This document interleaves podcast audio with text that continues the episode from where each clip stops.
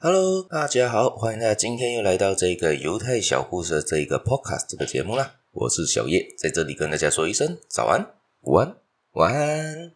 今天呢，我要分享的东西呢，就是你要成为有钱人，你要成为富有的人，你必须要拥有富人思维。而如果你没有富人思维的话呢，你就很难成为富人了。因为在塔木德里面呢，他就说了一句话，就是想变得富有，你就必须向富人学习。就算在富人堆里面站上一会儿就好，至少会沾到富人的气息呀、啊。也就是说呢，这一句话我总结他的这一句格言呢，可以说是物以类聚吧。如果假设今天你是一个有钱的人，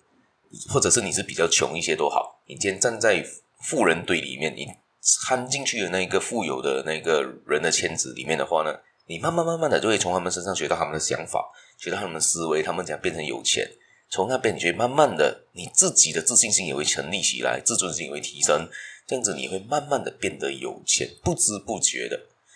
所以他这边分享的这个故事呢，是这样的一个寓言故事吧。有一个百万富翁呢，他就跟一个穷人在一起，认识了一个穷人，而这个穷人那是真的很穷啊，他就时常都吃了这餐梦下一餐在哪里，而他就很羡慕这一个富人的生活，很惬意，很舒适。非常过得非常舒服啊，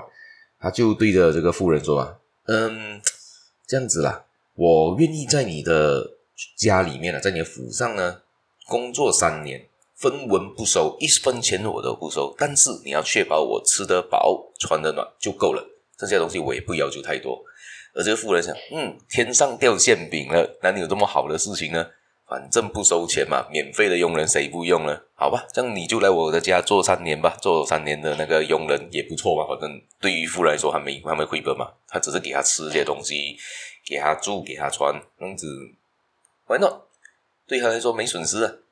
所以呢，这个这个呃，这个穷小子就在这个富人的家里面就工作了三年，之后他就三年后他就不辞而别了啦，就就就就告辞了。就跟这个富人说：“哦，这样我三年时限已到了，我要出去闯一闯，我出去看看世界了。”而三年，这三年呢，他学到了很多的东西，他就带着那些他的经验、他的思维，他就出去外面闯荡了。而过了几年后，他回来，他甚至赚现那这个富人在接见他，在找他嘛，还有他们是朋友嘛。诶，他这个富现在这一个之前这个百万富翁呢，看到他这一个以前的这个穷朋友呢，现在变得比他更有钱哦。而且非常非常的比他更加更加有钱的多了，生活比他更加舒适，更加惬意。他这时就跟他说：“我想用一千万美元买下你的这个经验，你告诉我什么秘诀，你可以变得比我更加有钱。”因为他非常的震惊，一个以前这样穷的人，甚至是三餐不继的情况，靠我接济，靠我去养他，现在比我更有钱。他这以前做到的，他也没有特别做什么东西啊。我他三我三天跟他待在一起，也不看不到他有什么特别嘛。到底他在外面做了什么事情，可以可以成就了这么高？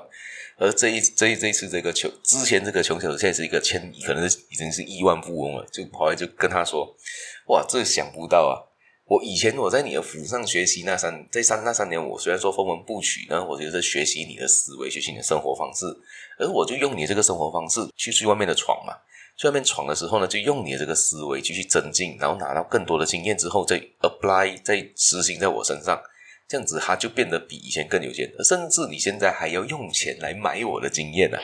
所以这个故事也就告诉我们什么呢？其实真正有钱和没钱呢，不是在你赚的钱的多寡，而是在你的思维上面有没有改变。如果你的思维今天是改变成富人思维的话呢，你迟早会变成富有人的一个境界，至少不会是穷人了。打个比方，不知道大家有没有听过一本书，叫做《穷爸爸富爸爸》。我相信这一本书里面提到的意义呢，跟这个的成。跟这一边提到的意义呢，基本上大同小异。也就是说呢，你只是穷人思维的话呢，你永远只是待在怎样的去节省、怎样的节流，而没办法做到开源嘛。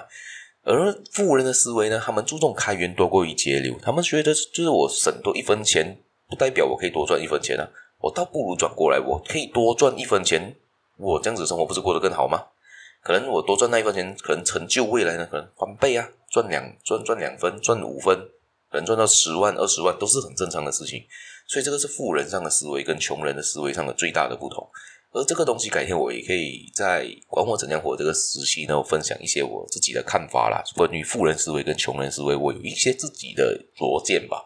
呃跟朋友互互相的那一个呃接触下，有感觉到有些人有富人思维跟穷人思维的差别，而他们的生活上也有一些些的不一样。我们下一次再分享给大家听听看吧。好，今天我们也的故事也就分享到这一边。谢谢大家的收听，也别忘了继续的订阅我，继续收听我的节目，继续的分享出去给你的亲朋好友。如果他们你们还是有旁边有什么富人思维或者穷人思维的朋友，也可以分享，让我知道，让我可以从他们的，可以从你们那边分享来的经验，也增进我的经验吧。大家一起学习吧。好，我们下期节目再见啦，拜拜。